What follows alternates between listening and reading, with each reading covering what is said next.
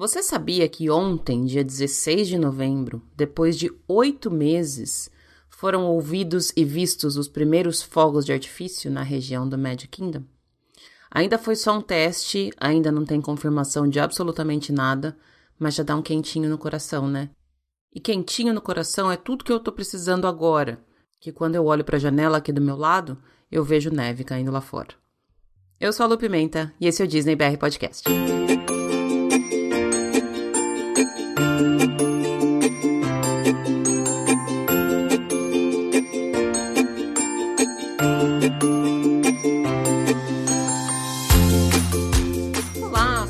Pessoal, bom dia, boa tarde, boa noite, boa madrugada e para quem tá passando frio como eu, boa temporada de tirar os casacos e as botas de dentro do guarda-roupa. São 1h45 da tarde aqui, hoje é dia 17 de novembro, eu tô com frio, tá nevando lá fora, final de semana passado já ventou um monte. Todas as folhas que ainda estavam resistindo bravamente nas árvores foram devidamente derrubadas e agora já era. Não tem mais calor, não tem mais viagem para Flórida por enquanto e a gente segue por aqui se aquecendo só com notícias boas, como essa que eu falei aí no começo do episódio, e também com a companhia de vocês, que eu sempre falo que estão longe, mas mesmo sem saberem, estão aqui pertinho de mim. Vamos começar agradecendo? Eu tava com saudade, gente, de gravar. Semana passada não teve episódio, porque foi a semana que eu voltei de viagem. Ainda tô me organizando aqui para fazer o, o, o episódio de relato de viagem. É bem provável que eu faça só eu e a Cria, porque o outro pessoal de lá não se manifestou a respeito da gente fazer esse episódio, mas vai ter, tá bom? Provavelmente eu vou organizar para fazer isso esse final de semana e aí logo que ele estiver pronto, eu passo ele na frente de todos os outros. Aliás, eu tô com 11 episódios ainda, sem contar esse que vai ao ar hoje, 11 episódios gravados, guardadinhos com todo carinho não esqueci de todas vocês que se dispuseram lá atrás, num, num tempo que parece que faz 72 anos, a gravar os episódios comigo. A gente já sabia que esse semestre aqui para mim ia ser meio corrido, por isso que lá em julho e agosto eu gravei aquele montão de episódio, mas tá tudo gravado e todos os episódios vão ao ar, tá bom? Prometo para vocês. Às vezes tem alguns contratempos, às vezes sobe uns no meio, mas tá tudo aqui guardado. Tá tudo organizado e logo logo tudo vai ao ar. Eu já até me perdi no que, que eu tava falando aqui. Ah, eu tava falando que eu tava com saudade de gravar. Era isso. Acho que eu tava com tanta saudade que eu até perdi a mão. Mas vamos seguindo. Eu vou começar agradecendo, né, gente? Como sempre. E na verdade, dessa vez eu tenho um agradecimento especial. Eu queria agradecer todo mundo que viajou comigo no último final de semana, sem ser final de semana passado, no outro, que esteve comigo passeando pela terrinha, pela nossa terrinha. Foi uma surpresa muito agradável saber que tanta gente acompanhou comigo a viagem que eu fiz. Eu não sabia que impactaria as pessoas da forma como eu acredito que tem impactado. Para mim foi uma viagem bastante marcante em diversos sentidos, não só por eu ter ficado naquele resort chiquérrimo, mas foi uma viagem que marcou uma, um, um, uma calma sabe? Num período que eu tô entrando que é um período meio difícil. A gente tá retomando para estado de lockdown aqui onde eu moro. Os, a pandemia tá completamente fora de controle, se é que algum dia ela esteve sob controle. O inverno chega e traz um monte de sentimento estranho na gente. O fim de ano também traz um monte de sentimento. Não sei se estranho é a palavra certa, mas as coisas ficam mais sensíveis. Acho que esse é o, o ponto. Então essa viagem ela marcou um final de semana em que eu pude me desligar, recarregar minhas baterias e voltar para aguentar o que vem pela frente aí. Que não vai ser fácil, mas eu já tô contando com a colaboração de todos vocês e já tô contando mesmo, porque eu comentei sobre isso nos stories do meu Instagram e um tanto de gente que me deu a mão foi realmente sensacional. Eu adoro essa comunidade que a gente criou aqui Preciso muito dela, então fiquem aí comigo, tá bom? Eu prometo que eu vou ficar aqui com vocês também. Eu quero realmente deixar aqui mesmo uh, o meu agradecimento a todo mundo que viajou comigo, a quem acompanhou as coisas que eu fiz por lá, a quem perdeu tempo, entre aspas, de me mandar uma mensagem, de, de comentar sobre alguma coisa que eu tava vendo, que eu tava fazendo. Foi muito legal e foi como se eu tivesse um pouquinho de cada um de vocês lá comigo. Acho que a diferença maior entre a minha viagem e os relatos e, e stories e posts de tudo mais de quem mora lá, é que a minha viagem é uma viagem ainda parecida com a viagem de quem vem do Brasil. E eu falo isso porque, por exemplo, no dia que eu fui ao Magic Kingdom, eu encontrei diversas meninas que moram lá e que estão sempre por lá, estão sempre mostrando tudo que está acontecendo lá. Mas o meu dia de Magic Kingdom foi um dia que eu entrei, chorei porque fazia muito tempo que eu não estava lá. Depois eu fui para a fila de ride, eu andei em uma, andei em outra, voltei. As crianças queriam fazer o máximo de ride possível, que é um, um ponto bem forte nas viagens de quem vem do Brasil. Ao mesmo tempo, eu curti cada pedacinho, eu aproveitei, olhei e senti, respirei cada pedacinho da, do parque maravilhoso, que o Magic Kingdom tem essa coisa bem sentimental para todos nós. Então, eu acho que foi dessa maneira que as pessoas conseguiram se relacionar e se verem presente na minha viagem. Foi muito legal mesmo. Eu não esperava que eu ia ter tanta gente viajando comigo. Então, brigadíssima de coração. Se eu pudesse, eu levava cada um de vocês comigo de verdade. Também foi uma viagem que me gerou alguns conflitos internos, mas eu vou falar sobre isso no episódio de relato, beleza? Bom, vamos começar? Primeiro, eu preciso falar um pouquinho aqui sobre a minha amiga Ana Lechugo. A Ana foi para Orlando pela primeira vez em 91 e ali na frente do castelo, olha que lugar especial, ela entendeu o que ela queria fazer da vida dela: levar as pessoas para realizar seu sonho. A Ana é a CEO da agência Sonho Magia Viagens, que é uma empresa baseada numa cultura de excelência no atendimento. E, gente, se vocês seguirem a Ana por dois dias que seja, acompanhem os stories dela que vocês vão ver o quanto ela é exigente com o atendimento. E é justamente o mesmo nível de exigência que ela tem que ela emprega na agência dela. Ela tem experiência trabalhando no Procon, foi compliance officer e foi black belt. E aí vocês vão pensar, nossa, mas que prepotente. Não é não, gente. A Ana, ela só tem cara de brava, mas ela é um amor de pessoa. A Ana é uma pessoa que faz questão de trazer pro lado dela todo mundo que busca excelência. E por isso que ela tá sempre buscando parceiras que se conectam com ela. E eu sou uma dessas pessoas, eu não sei se ela sabe disso ou não, mas eu já me considero parceira dela. e se tem tanta gente vendendo Disney no mercado, por que, que você precisa procurar a Ana? A Sonho Magia vai desenhar uma experiência única para você e para sua família. A viagem é montada com base nos estudos da cultura Disney e Universal, porque ninguém é perfeito, né? Alguém tem que estudar outro parque, além de outras grandes empresas americanas.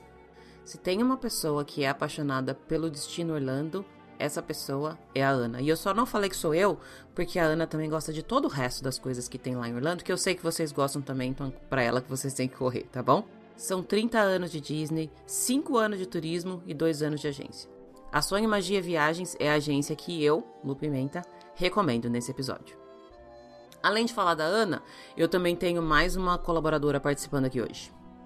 Uma colaboradora que já é minha amiga desde sempre, desde antes do, do podcast nascer, é uma amiga que a Disney me trouxe, mas que eu já tirei ela do mundo Disney e coloquei ela no meu mundo pessoal de verdade. Ela tá comigo praticamente todos os dias. Minha amiga, minha irmã, só não é irmã de sangue, minha aluna, enfim, minha confidente. A Gabi é tudo isso e mais um pouco. Bom, eu já fiz toda uma, uma rasgação de seda para você, Gabi, antes de você entrar no ar aqui, que você só vai saber quando, quando você ouvir o episódio inteiro. Então eu não vou repetir tudo de novo. Obrigada, Gabi, pelo seu tempo, por estar mais uma vez aqui. A gente já tá demorando para gravar de novo. Acho que essa foi uma oportunidade da gente se falar, mas eu já quero aquele episódio de Run Disney, tá? Não esquece dele. Oi, Lu, tudo bem com você? Oi, pessoal, tudo bem? Espero que estejam todos bem. É, Lu, já vai fazer dois anos que eu gravei aquele episódio. De eu acho uma falta de respeito coisa... isso. Eu acho uma falta de consideração com nós duas. Com nós duas. É que a gente passa esses dois. Nós passamos esses dois anos conversando todos os dias e acaba virando um assunto corriqueiro para nós, é. né? Uhum. Mas tem muita coisa nova em dois anos, muita coisa aconteceu, muita água passou por baixo da ponte e acho que tá na hora de gravar também. Se duvidar, ah, passou água até por cima da ponte, aí passou por baixo, por cima, pelo meio, destruiu a ponte, construiu outra ponte, não é? Pontos mais fortes e mesmo assim de vez em quando elas dão uma chacoalhadinha, mas. É isso aí. Muita história anos. Muita história mesmo. É, eu já vou começar a fazer as suas perguntas incômodas, mas antes eu queria que você falasse do seu perfil no Instagram, porque quando lá, há, há 22 anos, né, que faz que a gente gravou, e aí eu sei Olha... que agora você tá com um, um, projeto novo no Instagram, eu queria que você falasse um pouquinho sobre isso. Então, Lu, eu sempre publiquei é, minhas corridas, eu já corro há seis anos, né, e tenho quatro anos desde a minha primeira Run Disney, e eu sempre publiquei no meu Instagram é, pessoal tudo sobre as minhas corridas e sobre o Run Disney. Mas eu comecei a sentir uma necessidade de querer falar mais sobre aquilo, porque quando a gente ama uma coisa, aquilo que a gente faz, a gente quer falar o tempo todo daquilo. E se deixarem, a gente fala mais ou menos três horas sem parar e não fala tudo, né? Uhum. Aí eu comecei a criar coragem, falei com você antes, né? Foi um review, uma pré-lançamento. Pré Falei com a Cami Wolf também, que, vocês, minhas companheiras de Run Disney. Perguntei o que, que vocês achavam da ideia que estava amadurecendo, que estava para nascer, e de repente foi num sopetão. Eu resolvi dois dias antes, no outro dia eu já coloquei algumas fotos, já comecei a publicar e começou a abrir portas para os meus visitantes. E o perfil tá aí. Hoje eu falo só nele, eu só falo de dicas Run Disney, tanto que é a roupa dicas underline Run Disney. Eu tô, estou tentando mesclar um pouco do que é a Run Disney e um pouco da minha rotina de preparação para Run Disney. Uhum. Estou tentando, espero estar agradando, usando os gerúndios aí da vida, porque a gente sempre tá nativa, né? Então, seus gerúndios sempre. E é isso, tô colocando lá todo o amor, a paixão que eu tenho por Run Disney, pela corrida também.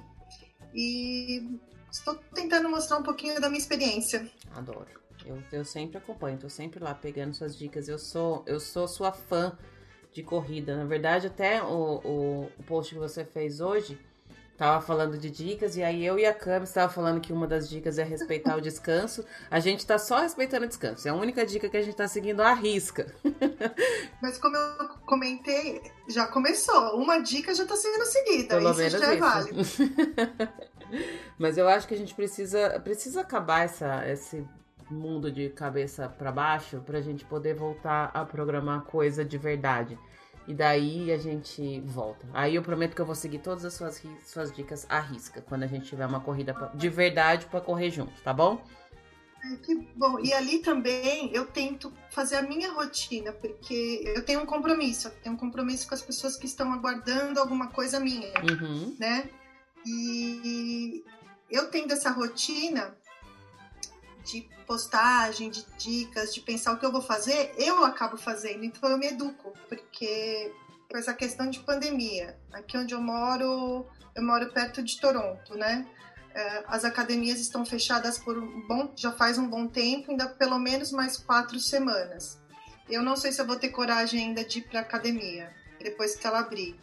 Vem o período de inverno, comelança, tudo de bom para você ficar em casa só na Netflix. E se eu não tiver pelo menos o perfil para me ajudar a interagir, a fazer postagem, a pesquisar o que eu vou fazer, eu vou cair numa rotina que daqui a pouco eu não consigo fazer mais nem a caminhada da Disney. não consigo mais nem andar em parque. Não, pelo amor.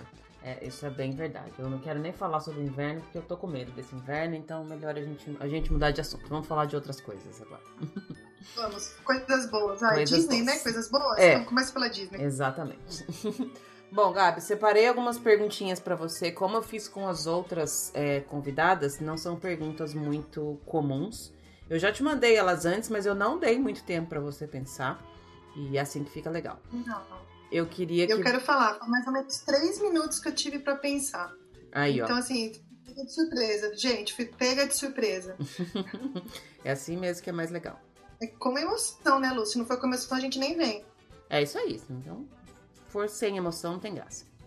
Eu vou começar, Gabi, perguntando qual é a princesa que você acha mais sem gracinha de todas? Aquela que não, não precisava existir, ou que o filme, o filme todo dela, a história toda dela não precisava existir, ou que ela deveria ser outra coisa completamente diferente do que ela é? Eu acho que ela deveria ser uma coisa diferente do que ela é, porque para mim ela parece um nada. É, eu até entendo que a história de outras princesas pode ter algum link com ela, Meninas entre um ano e 50 anos ou mais vão me odiar pela minha resposta, porque ela é das antigas. Mas a Aurora, para mim, eu não entendo por que, que ela existe. São 18 minutos de participação num filme que é dedicado a ela. Ela, assim, pra mim, ela não tem personalidade nenhuma. Não sei, pra mim ela não tem graça, ela não não tem o porquê estar tá ali, mas eu entendo também que acho que outras princesas é, têm ligação, as histórias têm ligação com a história dela. E antigamente era o que uma princesa fazia, né? Ficar esperando o príncipe. Nada. não, vai lá. A história lá de colocar o dedo lá na agulha, na roca, é, nossa, foi lá, uh, não apareceu da onde? Coloquei o dedo. Tipo, não não, não dá, para mim não dá. Então, meninas, de um aninho a 65, 70 anos, me desculpem, mas a Aurora. Volta a dormir, Aurora. É. Você sabe que ah, na, nas aulas de inglês que eu faço, não nas, nas, nas suas aulas que eu dou, nas aulas que eu faço, uhum. o meu professor fala que na, na casa deles, quando as pessoas não estão se sentindo muito bem, elas, eles usam a expressão, ah, hoje eu tô meio aurora. Porque assim, tá meio meh não cheira nem fede, sabe aquele dia que você tá assim, meh?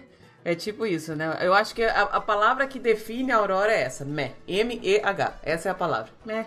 eu não entendo, assim. E ela desperta paixões, né? Assim, é incrível. É a festa de aniversário, as meninas querem usar fantasia igual a dela, o vestido igual a dela e eu não consigo entender. Tem até outras princesas aí que a gente nem considera princesa, né?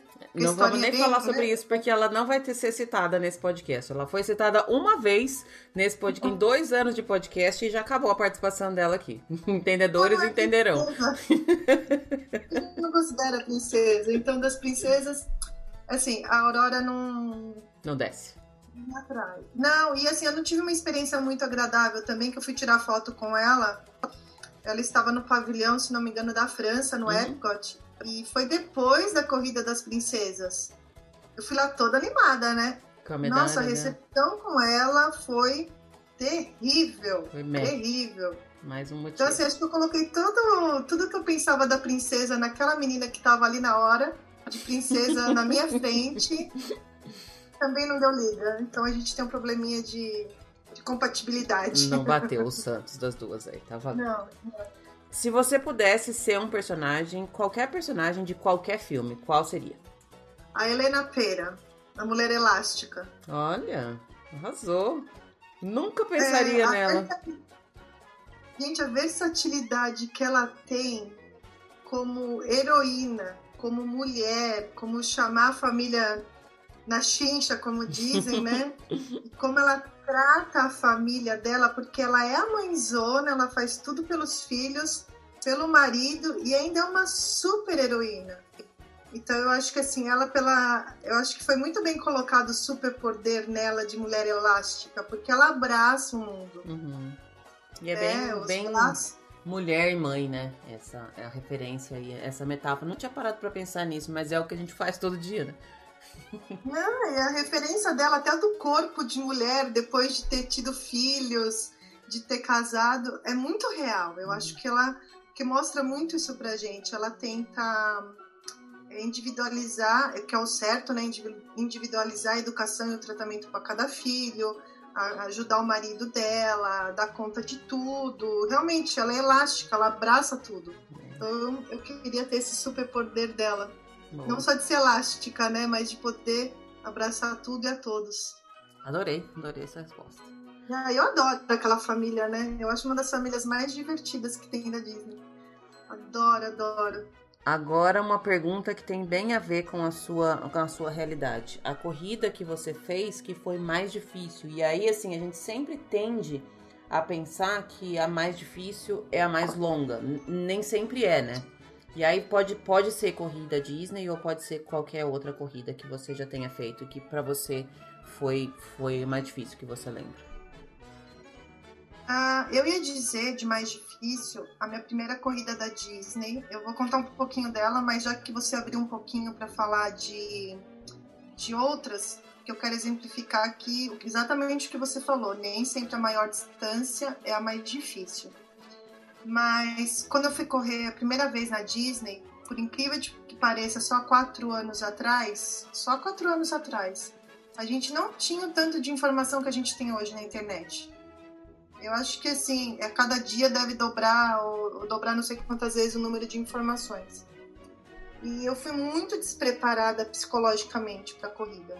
Uh, psicologicamente, entendendo que era Run Disney, porque na época eu pesquisei e achei muito pouca informação. Eu tinha um ou dois brasileiros que tinham corrido, mas como eles tinham ido por grupo, a agência tinha dado tudo mastigado, né? Então, ah, como é que você pegou o kit? Que documento que tem que levar? Como que é a largada? Eu estaciono o carro no aonde e me dirijo até onde? Que você sabe que você para o carro no Epcot e até a linha de largada você anda mais uns 5 quilômetros, né? Então não tinha noção dessas coisas. Nem só pelo ter dobrado a distância no dia, porque eu começo até a falhar um pouco, um pouco a voz aqui, porque eu começo a lembrar dos detalhes e vem até um pouco de emoção. Pessoal, desculpa, porque falar de Run Disney me emociona mesmo. É, eu tive que dobrar a distância porque eu, eu fui fazer os 21 quilômetros e os 21 quilômetros foram cancelados por mau tempo. Aí eu tinha a opção de ou correr a maratona ou voltar no outro ano. Eu optei por fazer a maratona. Desafio por desafio, tá lá, cai de cabeça. Uhum. E não foi tão difícil fazer os 42 quilômetros quanto foi difícil psicologicamente entender o que eu estava fazendo ali. Chegar perdida num lugar sem saber o que você tem para fazer, eu não sei se é pior do que uma entrevista de emprego que você foi sem estar preparado, se foi o seu primeiro dia de colégio, de faculdade, o que for que você só caiu ali de distração, mas o psicológico é, me interferiu bastante tanto que eu não consigo lembrar de muitos detalhes durante a corrida. Porque acho que eu estava tão nervosa para aquilo começar e, e, como começou, eu não consigo lembrar detalhes. É, tem um, tem é um antes louco. da corrida que é muito intenso mesmo. Isso eu sempre me lembro de, de qualquer corrida. Especialmente a maior que eu fiz foi a de 21. Mas o antes é muito intenso mesmo. E, muito. E é uma, uma energia que no ar, você pega, tá, uma energia muito boa, mas é uma apreensão também, né? É, Lu, e assim, uh, lembrando da nossa corrida, que a gente foi lá acompanhada, nós estávamos em um grupo de amigas que planejamos a nossa corrida por 10 meses, a nossa viagem por 10 meses. A gente planejou tudo mais do que planejamos a própria corrida. Sendo que ela foi o, o porquê que a gente foi, né? Uhum. Mas aquele momento ali que você tá esperando a largada, eu não lembro de nada, Lu. Uh, tava um frio, gente, mas um frio, um vento. Que sabe quando você tem que jogar o seu corpo para frente, que se você ficar na sua postura, o vento te traz pra, joga para trás? Um vento, aí só tava eu e meu marido, só que ele como comprovou tempo, ele largou lá na frente e eu larguei lá atrásão. Tipo, a largada era 5 e meia, eu larguei lá pelas 7 horas da manhã, passando frio. Então eu tava tão nervosa, tão nervosa, que eu não consigo me lembrar de nada. Nada. Tô tentando aqui lembrar alguma coisa, gente, para contar, mas eu não consigo lembrar. Não vem. Porque eu tava muito. E eu acho que se eu tivesse preparada psicologicamente para chegar lá e como que era o passo a passo da corrida, eu teria aproveitado muito mais. Então, é isso que eu tento trazer para minha página da Dicas Run Disney para que as pessoas conheçam aquilo que elas estão fazendo. Uhum. Tem outros perfis na internet? Tem vários, mas eu também posso dar minha experiência. Uhum. E eu gostaria que as pessoas na sua primeira, segunda vez não passasse isso que eu passei, porque é uma experiência. A sua primeira experiência de Run Disney pode ser sua única experiência, então que ela seja boa. Uhum. Então o que eu puder passar para as pessoas sentirem conforto, sentirem que aquilo é gostoso, que aquilo é prazeroso, eu vou passar, eu vou passar para vocês. É, tá em mim, eu quero passar isso porque é muito bom. Das outras vezes eu já fui mais bem preparada, nossa, aí é só festa, né? é só festa. Até aquela apreensão, aquela tensão, você consegue canalizar aquilo e trazer adrenalina para você. Mas olha, vou te contar, viu? Eu emociono até hoje de falar dessa corrida. De todas as outras eu tenho uma emoção diferente. Essa é uma emoção mais pro lado da tensão, sabe? Uhum. Me deixa nervosa. E a outra, falando de distância, eu achava que eu estava preparada para fazer 10 quilômetros, porque 10 quilômetros, ah, já faço algum tempo. Foi numa corrida em, no Jockey Club em São Paulo. E pegou bem despreparada também com questão da temperatura. Ah, eu vou correr na esteira, eu vou correr na esteira, esteira, ar-condicionado na academia. Lu, sete e meia da manhã, 33 graus no Jockey, em São Paulo para andar isso, né? aquele dia, para andar foi difícil. Então ali foi o sofrimento físico. Então você vê, você tem que estar preparado fisicamente, psicologicamente, desfrutar aquilo que, aquilo que traz de bom para você. Essa questão de, de calor, eu já passei por isso uma vez quando eu estava em Dayatuba ainda. Eu ia fazer uma corrida de 10 quilômetros e era a corrida que eu queria fazer para. Pra... Acho que você deve lembrar disso. Para marcar tempo para comprovar tempo para nossa corrida das princesas. E nesse dia também a corrida começava, acho que às sete, era super cedo. Mas era um lugar que não tinha nenhuma árvore. Era, era num lugar afastado na cidade. Tinha bastante subida, mas não era nada que eu não estava acostumada a fazer, as subidas. Mas estava tão calor que chegou um momento, eu acho que eu estava com 7 quilômetros, eu achei que eu não ia terminar a corrida. Eu, achei, eu, eu cheguei a pensar, falei assim, eu vou sentar aqui nessa... Eu só não sentei, porque eu acho que se eu tivesse sentado, eu não teria levantado mais. Eu falei, agora eu vou. Vou, vou continuar, tá acabando. É, mas estava muito, muito, muito calor nesse dia. E eu não sei se também se eu, se eu não tava fisicamente muito bem. Eu tava treinando, porque a época que eu tava em Dayatuba era a época que eu mais tava treinando. Eu tava correndo todo dia. E, mas esse dia foi sofrido também. Eu já tinha feito corridas maiores essa foi uma de 10 quilômetros, mas para mim foi a mais sofrida. O, no final das contas, eu já tinha feito corrida com tempo pior do que aquela, mas eu estava preparada para fazer um tempo bem melhor do que eu fiz e ela foi, ela foi dolorida, sabe? Porque chega no final, você não aguenta mais e, e é, é, uma exaustão que, que realmente. E eu acho que assim. Não sei se eu tivesse, se fosse um pouquinho mais longa ali, eu tinha desmaiado no meio do caminho, assim, sabe? Essa era a sensação, que, que, que eu não ia terminar. Fisicamente, meu corpo não ia aguentar, eu tive essa sensação. E é exatamente isso. E assim, vamos ser sinceros, eu adoro correr, eu amo correr, mas eu não acho correr uma coisa enquanto você está fazendo prazerosa. eu xingo o tempo todo, eu falo por que, que eu tô aqui, por que, que eu inventei isso. Para mim é bom a sensação que eu tenho depois da corrida. Sabe? Aquela coisa, eu fiz, eu consegui, e tudo mais. Mas essa corrida em específico, ela foi no mês de setembro, foi mais ou menos 15 de setembro. Você pensar, não é, seria nem frio e nem calor, uma época boa, né? Meu Deus do céu. E assim, eu também pensando, são uns 10 quilômetros. Eu estava preparada para 10 quilômetros. E aquilo se tornou uma coisa assim infernal, é. literalmente, é. porque o calor que fazia, gente. É. E no, eu não sei que quilômetro que foi, no 7 ou no 8, deram aquelas esponjas com água gelada. Mas parecia que aquilo você colocava na cabeça, começava a ferver, ferver piorou. é, é, tem um... Piorou! Ferveu miolos. Eu lembro desse, então, assim, dessa minha corrida também, que, é, que foi um sofrimento mesmo, físico. Esse, ao contrário de você, eu gosto de correr. Na hora que eu, assim, para mim, começar é difícil, mas depois que o corpo aquece, que eu tô correndo, eu acho muito gostoso, porque eu não penso em mais nada. Eu só fico ouvindo música ou ali compenetrada na corrida. Eu acho gostoso. Mas esse dia foi um dia que eu falei, nunca mais eu vou correr na vida. Porque foi, foi doído mesmo, foi, foi sofrido. O corpo realmente sofreu nesse dia. Até, eu acho que o meu corpo virou pra mim e falou assim: Porra, você tá achando que eu sou o quê? Sabe? Não, não, vai, não é assim que funciona, não. Correr não é, não é coisa certa. A gente não só é. corre na hora da emergência. Você vai correr pra correr pra ganhar uma medalha? O que, é. que você tá fazendo comigo? Não, mas você falou uma coisa é verdade. Começar a correr não é legal. E se você engata ali no treino, você tá com uma música legal, uma paisagem legal e tudo mais, vai bem, vai bem. Tipo, dez dias atrás lá que eu fui correr lá na, no, no lago em Toronto, foi muito agradável. Os primeiros dois, três quilômetros até engrenar é difícil. Mas assim, a paisagem estava tão bonita, estava um dia tão gostoso que você fica agradecendo por estar ali, uhum. que você acaba esquecendo. Mas no geral, assim, quando eu começo a correr na, sofrer na corrida, eu falo, meu, o que, que eu fui inventar, meu? Eu gastei dinheiro com isso. Tive que comprar um tênis, comprei uma roupa especial pro frio. Pra quê? Mas não, gente, é gostoso. No final é muito bom. É.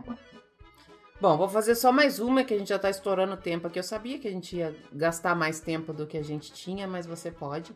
Eu queria que você falasse de uma, uma experiência que não foi boa para você em Orlando. Pode ser uma, um parque, um, um, hotel, qualquer experiência que você tenha tido que para você foi desagradável, assim, no, no geral. Um, foi com um restaurante. Também pessoas vão discordar, mas eu tenho pontos positivos e pontos negativos dele, mas a experiência em si foi muito desagradável. Na nossa viagem, vocês me apresentaram Ohana. Eu achei fantástico o restaurante Ohana para o jantar. Gente, comida, atendimento, recepção, foi tudo fantástico. Depois de um dia inteiro de Magic Kingdom, a gente, eu consegui aproveitar aquele restaurante muito bem. E eu fiz uma propaganda imensa daquele restaurante dentro da minha casa. Porque até então eu não tinha muita experiência com restaurantes Disney. Uhum. Eu viajava para Disney, meu foco era aproveitar o parque. Se der para comer, eu como. Se der para comer uma batata frita, eu como. Se der para tomar uma água da torneira, eu tomo. Eu quero aproveitar o parque. Até que você foi viajar com a gente e aprendeu que comer é, faz toda a diferença, né? Faz parte da vida. Exatamente. Aí eu cheguei em casa da nossa viagem, eu só falava do Ohana eu só falava do Ohana. Meu marido falou: tá bom, a gente vai conhecer esse Ohana. Vamos em quatro adultos. Vocês sabem que a conta não ia dar pouca coisa, né? Imagina o valor da facada do Ohana. Eu consegui marcar o Ohana para o último horário, que era o que tinha disponível na data que a gente podia, porque a viagem da, em família foi muito curta. Nós tivemos três dias só juntos. Foi em novembro do ano passado. Cheguei lá no último horário, a minha mesa demorou 45 minutos para ficar pronta. Uh-uh. Começa por aí.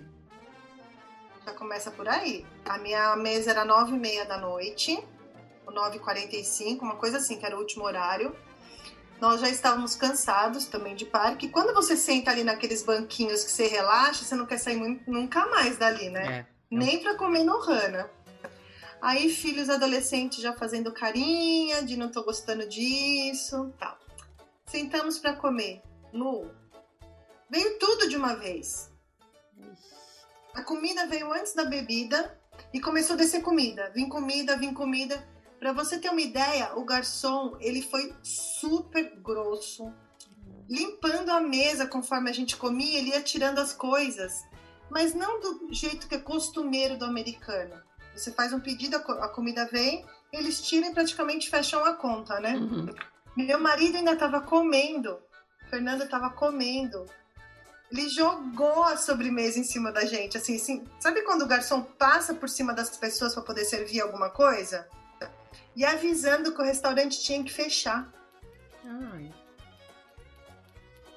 Foi bem desagradável. Foi bem desagradável. A gente ficou numa mesa bem legal. A gente não tem o hábito, tudo bem, o garçom também não sabe disso, não sabe dos meus hábitos. A gente não tem hábito de ficar duas horas batendo papo e comendo na mesa.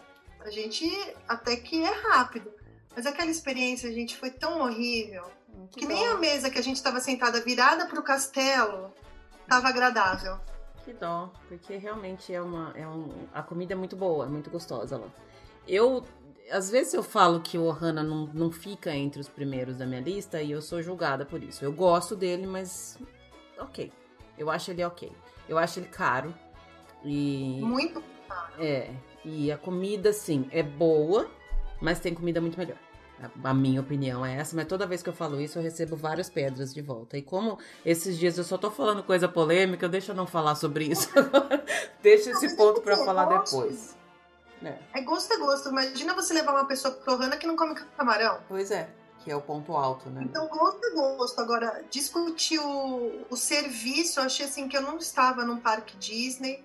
Não parecia que eu estava nem no parque da concorrência, aquele que a gente não pode falar. Uhum. Porque o garçom foi extremamente desagradável. Ele tornou a nossa experiência no Ohana assim. Ah, que por que eu gastei 300 dólares aqui? E na hora de pagar 300 dólares, eu paguei 300 dólares por isso. Dá uma Imagina dor, né? o marido primeira vez. Mas, é, porque quando a gente foi... paga 300 dólares e, é, e, tudo é perfeito, você paga sorrindo. Você, você, ok, é caro, é caro, mas valeu a pena. Agora, quando é ruim, uhum. daí dói. Dói o bolso. E foi por causa de uma pessoa. Eu tenho certeza que as outras pessoas que estavam servindo ali uh, não estavam servindo daquele jeito. Foi uma pessoa. Nós abrimos uma reclamação, mas que não, não deu em nada. Uhum não tive retorno. Eu não sei se foi porque eu não tive dados suficientes ou o restaurante tinha que fechar mesmo, sabe? Entendi. É, então, mas assim, se o restaurante tinha que fechar, você não poderia ter não, ter, não poderiam ter colocado você para dentro 45 minutos depois. Já começa por aí. Exato, né? Mas eu ainda assim, numa oportunidade, tá lá no final da lista, mas eu ainda quero conhecer o Hana no café da manhã. Uhum. Tenho certeza que o Ohana é bom. É que a exper experiência foi desastrosa, foi bem desastrosa. Como uma, como uma pessoa mal-humorada pode estragar um jantar, Ai, uma viagem sua, né? Eu também não vou falar sobre isso porque é outro assunto polêmico que você sabe muito bem do que eu tô falando. Lu, vamos manter, Lu, vamos manter, vamos manter. Seguimos. Gabs, adorei falar contigo. Eu realmente quero fazer esse episódio um pouco mais pra frente, na hora que eu, eu tiver vida normal de novo.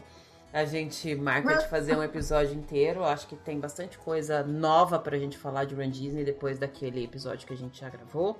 E, enfim, com você eu falo todo dia mesmo. Eu falei aqui antes de você entrar na gravação, eu já falei que, que eu, né, é todo dia. Literalmente todo dia a gente se fala. Então eu já tô sabendo. E o dia que a gente não se fala, à noite a gente manda uma mensagem. Tá, tá tudo bem? Viva, é bem isso mesmo. Obrigada, amiga. Obrigada mesmo pelo seu tempo e a gente continua se falando como sempre. Obrigada, um beijão para você, um beijão para todo mundo. Isso. Bom, antes de eu falar sobre a minha convidada e o tema que a gente vai tratar hoje, o top 10 de hoje, eu preciso aqui agradecer aos colaboradores do Padrim e eu quero fazer um disclaimer aqui rapidinho. Para quem ainda não sabe, o Padrim é a plataforma que eu escolhi para fazer o financiamento coletivo, especialmente dos gastos com edição do podcast. Eu já fiz a primeira arrecadação do mês de outubro. No final do mês de novembro, eu vou fazer uma prestação de contas, colocando para vocês tudo que eu gastei, tudo que eu recebi e aonde foi empregado cada centavo que eu recebi. A minha ideia nunca foi receber dinheiro nenhum aqui, mas sim financiar esse, esse projeto e todos os gastos que ele tem e principalmente poder fazer com que semanalmente a gente tenha episódios sem falta que isso não prejudique aqui os meus estudos, o meu trabalho e que também não prejudique o andamento e a periodicidade do podcast.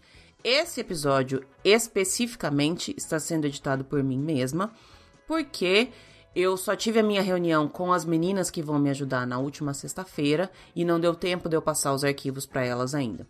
A meta do mês de outubro foi cumprida para a edição de dois episódios então, o que eu me propus foi a fazer pelo menos dois episódios a partir do montante que a gente arrecadasse. Daí eu ia fazer a terceirização da edição de dois. E se a arrecadação for maior, eu vou passando é, mais episódios para elas editarem e vou criando outros tipos de conteúdo. Elas vão editar os dois episódios do final do mês de novembro, da semana que vem e da outra, tendo sobrado um pouquinho mais de tempo para mim. Eu já tô me organizando para fazer lives, eu tô pensando em fazer algumas. É, alguns encontros pelo Zoom. Eu já tô organizando um amigo secreto pro final do ano. Eu já tô organizando um clube do livro. Eu tô organizando um monte de coisa, gente. Sobrando tempo para mim, eu faço conteúdo aqui. E é com muito prazer que eu faço esse conteúdo, porque eu realmente tô precisando dessa conexão como eu já falei várias vezes, então eu acho que é legal para vocês e é legal para mim também, todo mundo fica feliz. Eu puxei aqui o relatório para falar os nomes das pessoas, os agradecimentos que eu preciso falar aqui no episódio. Se faltou algum nome, é porque ainda não rodou a colaboração desse mês, tá? Eu puxo o relatório pelo nome das pessoas, pelo mês e pelo status. É a forma mais fácil que o sistema do padrinho me dá o relatório. E aí eu vou fazer o seguinte, gente, eu vou colocar aqui só o nome da pessoa, porque nos dados que chegam no padrinho não tem o arroba do Instagram.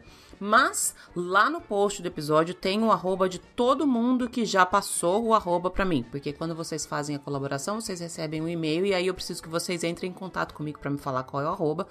Então, se você quer saber aonde encontrar cada uma dessas pessoas que eu tô citando aqui, é só entrar lá no www.disneybrpodcast.com.br barra episódio traço 101, que é esse episódio de agora, e você vai encontrar o nome e os arrobas de todas as pessoas que eu passo a falar a partir de agora.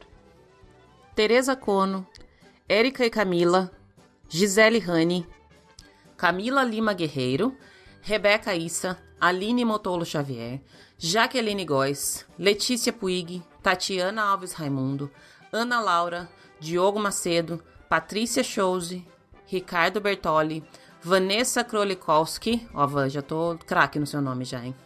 Maria Alice Aguiar, toda vez que eu leio o nome da Maria Alice, eu só penso na área, que é a filha dela. Mariana Grosso, com dois N's, nunca esqueço que Mariana é com dois N's. Larissa Mortean, também conhecida como Lara. Ana Karina de Oliveira Campos. Lucas Martim. Ana Gaio, Thiago T.I. Yamamoto, que era uma pessoa que eu tava falando arroba totalmente errado aqui. Desculpa, Thiago. Beijo especial para você no meio da, dos agradecimentos aqui.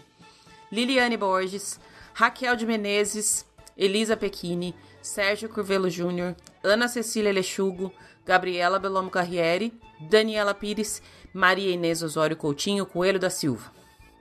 Essa aqui tem um nome maior ainda por enquanto, tá ganhando de nome mais comprido. São 26 pessoas. Se você tá ainda no padrinho e eu não falei seu nome, é porque não rodou a colaboração, não processou ainda, tá tudo bem, vai ficar tudo sob controle. Um monte de gente me perguntou como é que é feito o pagamento mês a mês. Se você escolheu boleto, o sistema te manda um boleto. Se você escolher o cartão de crédito, o sistema faz a cobrança no seu cartão de crédito automaticamente. Se você quiser parar de colaborar no meio, não tem problema nenhum. Se você quiser alterar sua faixa de colaboração, também não tem problema nenhum. Se você pode colaborar, eu super agradeço. Se você também não pode colaborar, eu super agradeço do mesmo jeito, ok? A gente vai continuar com tudo aqui da mesma forma. Agora sim, um monte de recado, né? Esse episódio eu conversei com a Mariana do Instagram I Wish Orlando.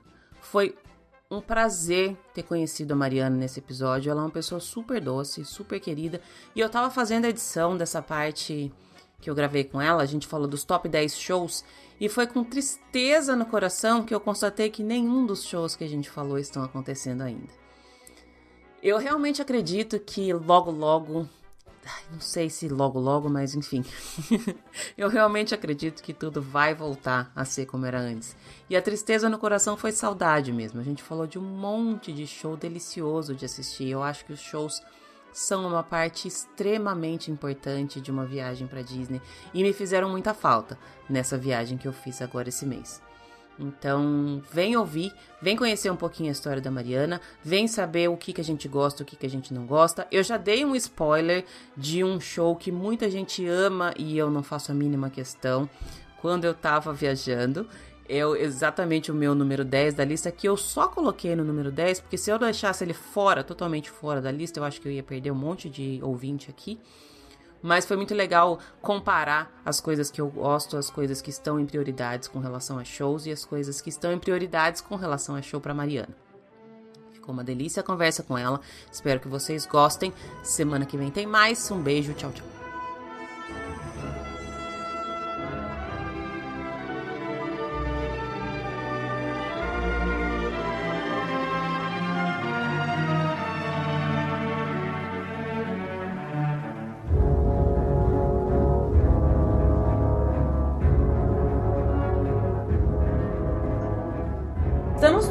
Dando prosseguimento aos nossos episódios de Top 10. Hoje eu tô conversando com uma convidada de primeira viagem, primeira vez que ela vem aqui.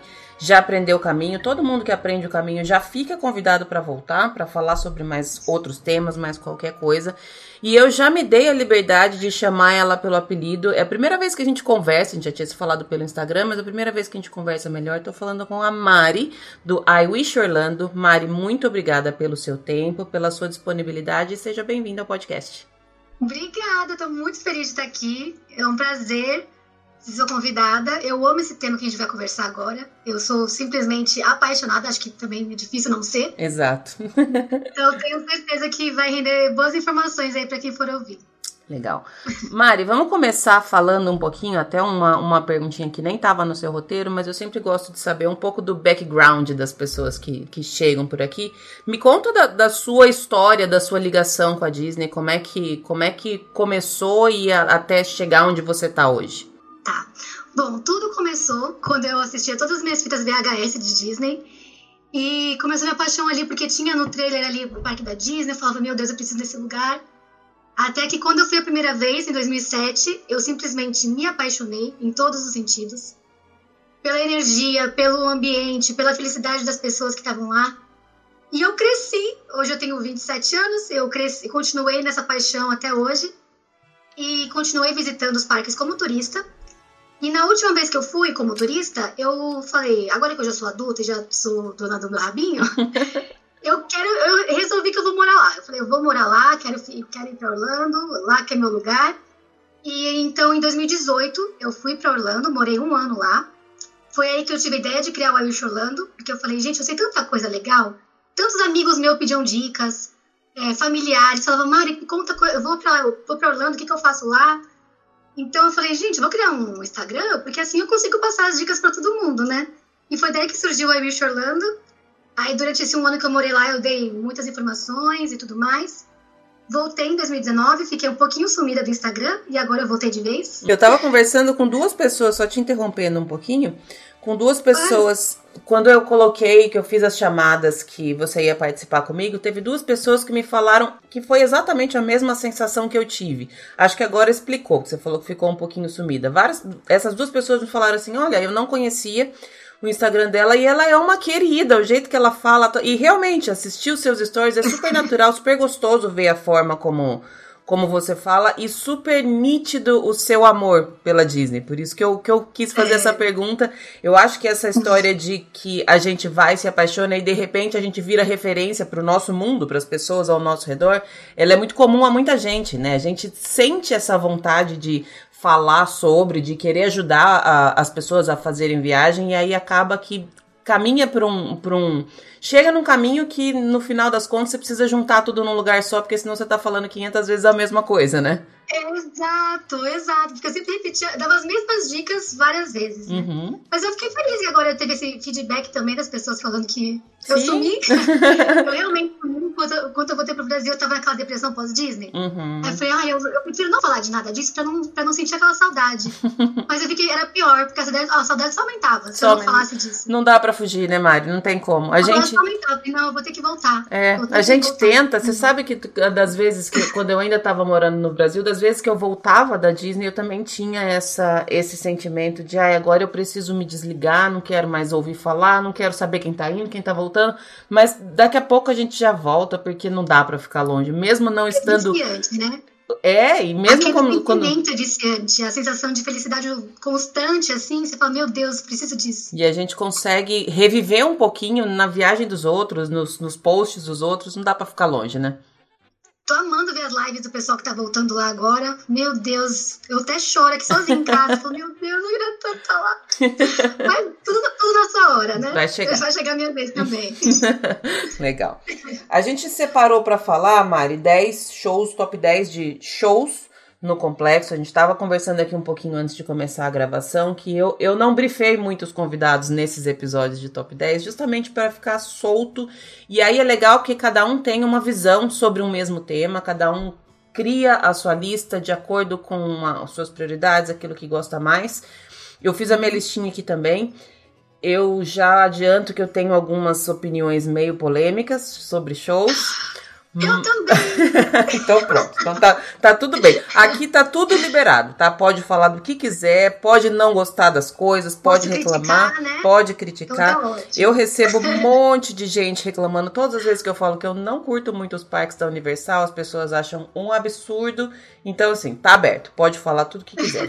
Eu separei aqui de coisas só Disney, porque minha, minha vida é só Disney. Mas. Vamos ver aonde que as nossas listas se encontram, se elas se encontram, e vamos vendo como é que, como é que, qual é a justificativa de, de cada uma de nós para o que entrou na nossa lista. Até a gente estava falando recente que um dos shows noturnos da Disney foi descontinuado, que é o show do. Era o show do Animal Kingdom, que para mim não vai fazer falta nenhuma. Adorei que você não falou que também não vai. Menor falta. Essa... Eu sempre pulava esse show, falava assim, até quando eu ia, amigos meus que eu ia acompanhar, fazer aquele roteiro do dia inteiro, eu fazia, ah, esse show não vale a pena. Não gente, precisa. Vamos pular, eu nunca ir no Fora Peça, de que agora a fila tá menor. Eu acho que assim, assistir uma vez para ver qual é que era foi suficiente para mim. Eu até falei com algumas pessoas que eu sentia um pouco de vergonha, sabe? Porque não era um show digno de Disney, sinceramente. Então já uhum. já começo com não essa é padrão, não é padrão Disney. Não é, não é, não é mesmo. Então já Também tava na hora de desligar, então tá pronto. concordo com você, 100%. Eu vou começar com o meu número 10 da lista, que esse eu acho que é um, um uma posição na minha lista que talvez gere um estranhamento das pessoas. Eu não ia colocar ele na minha lista, mas eu falei, eu vou colocar, porque se eu não colocar, eu vou. Não sei, acho que as pessoas vão tacar pedra aqui em mim. o meu número 10 da lista é o Fantasmic. Eu não consigo amar o Fantasmic. Olha lá, já, já causei uma reação. Já, Lu, meu Deus. Não, assim, super respeito. Tá? É, eu não sei. Eu não pra sei é o que, que, o que que acontece comigo. Eu acho ele super bonito, eu acho ele super legal, mas eu acho que ele se perde um pouco na, na, na questão de storytelling. Ele, ele tem muita coisa misturada ao mesmo tempo. E aí não é uma questão de eu não acho o show bonito. Eu acho o show super bonito, eu acho o show super legal, super bem feito. Mas a gente tá meio que acostumada com as coisas na Disney terem uma sequência, terem uma continuidade, uma coisa tá ligada uhum. à outra. E, particularmente, eu acho esse show muito bagunçado. Tem muita coisa acontecendo ao mesmo tempo, sem eu ter. É, sem ter muita ligação uma com a outra. Eu acho super legal, porque é um momento que você consegue ver praticamente todos os personagens num único lugar porque todos eles passam ali de uma forma ou de outra, ou no, no, nos barcos, ou estão fazendo parte realmente do, da historinha que acontece no, no fundo, mas ele não ele tem um pedacinho pequenininho só do meu coração e eu já começo pedindo desculpa, porque esse eu sei que vai, vai causar estranhamento na galera. É, tá perdoado. Eu vou te falar que na minha lista ele tá lá no topo. Ah lá. mas eu entendo esse seu ponto que você disse que é meio bagunçado, porque eu acho que tá até um pouco atrasado, assim, né? A, a, forma que tem aquelas projeções na água. É uma coisa que já poderia ter dado uma atualizada. É. Mas eu, é que eu acho que ele, ele é tão sentimental para mim, que ele, ele tá lá desde a primeira vez que eu fui, que eu choro até hoje, Lu. se, eu, se eu for hoje assistir, eu vou chorar de novo. Assim, aquela parte que passa a balsa com, os, com as princesas, para mim é, é destruidor. Meu coração desaba.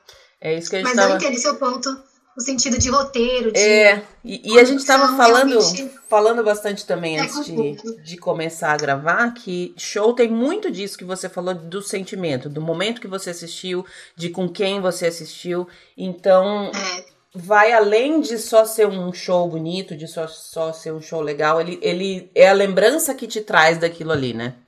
Marca o momento, né? Exato. Bom, seu Exato. número 10 da lista, Mari, qual é? Bora, meu número 10 ficou o Indiana Jones. Eu adoro esse show. Ele tá no décimo lugar só porque eu prefiro outros nove. Mas eu gosto muito dele. Então, eu acho legal a interatividade com, com os visitantes. Uhum. Porque eles vão, convidam, convidam é, algum grupo de, de espectadores para participar. Todo mundo tem aquela expectativa querendo participar também. Eu ainda não tive a sorte de ser escolhida. Eu fico de pé, grito lá para ser escolhida, mas acabo que nunca sou. Mas eu acho super divertida essa interação, a surpresa que, que os shows que o show apresenta, assim, dele. Ah, não posso contar, né? Pra quem for assistir, não posso dar muito detalhe. Mas eu acho bem dinâmico, assim, eu acho surpreendente. para quem vai a primeira vez, principalmente, se choca, assim, com os efeitos especiais. É. Esse, eu acho super divertido. Ele tem muito, tem muito a ver com o que era a ideia inicial do Hollywood Studios, né? Que era essa questão de, de cinema mesmo. Esse show não entrou na minha lista, mas ele brigou com vários aqui.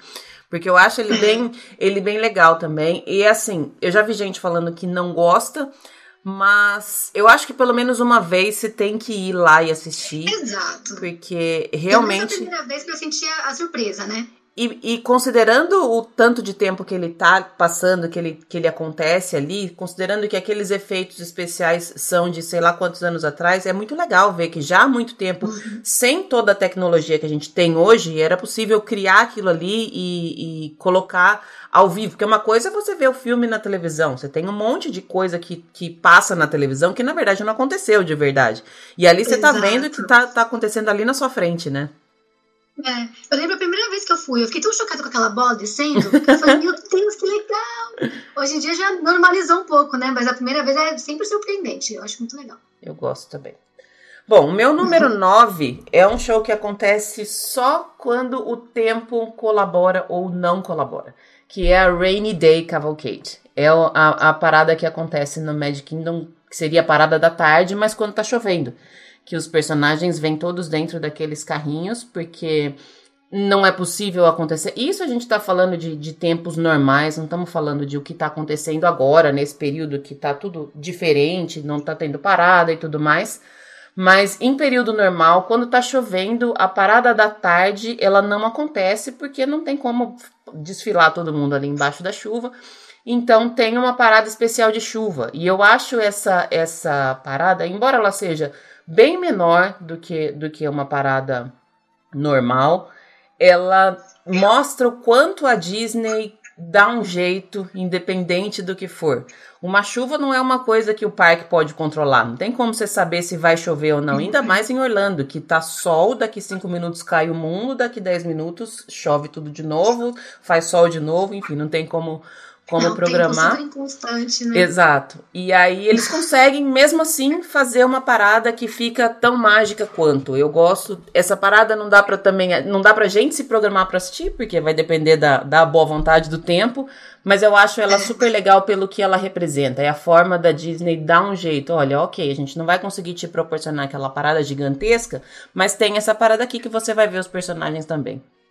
Esse quebra galho, né? É, essa ficou na minha eu, O mais legal, assim, eu nunca tive a sorte de ver esse show, mas eu acho que o mais legal dele é o cuidado que a Disney tem mesmo, né? De, de proporcionar até para quem tá lá sofrendo na chuva, uhum. encarando capa de chuva o dia inteiro. É o, é o. Como se fosse o brinde de consolação. Exatamente. Aí o showzinho pra vocês. Eu acho legal esse cuidado deles, né? Seu número 9, Mari. Meu número 9 vai ser o Once Upon a Time que é o show de projeção que segue depois do Happily Ever After. Ele tá no meu nono lugar pelo mesmo motivo do Indiana Jones, eu prefiro outros oito, mas eu ainda assim adoro. eu ainda assim adoro ele. É, eu acho que ele é um pouco de uma. Ele é como se fosse uma. Uma sequência, né? Porque ele tem a mesma, a mesma pegada, é a projeção, com fogos, com efeitos. Só que ele é uma historinha mais de boa, uma musiquinha mais tranquila. Aí ele remete filmes que não são tão, é, tão trabalhados no primeiro show. Uhum. Então, assim, ah, mas eu gosto tanto de Pinóquio, mas não apareceu no primeiro show. Mas não, no a Time ele aparece. então, é como se fosse também um, um prêmio de consolação, assim, para quem não foi representado no primeiro show. Uhum. Então, eu acho bem bacana, é como se fosse um complemento mesmo. Uhum. E as pessoas às vezes esquecem desse show, né? Porque acaba o Happily Ever After, todo mundo fica naquele desespero de ir embora.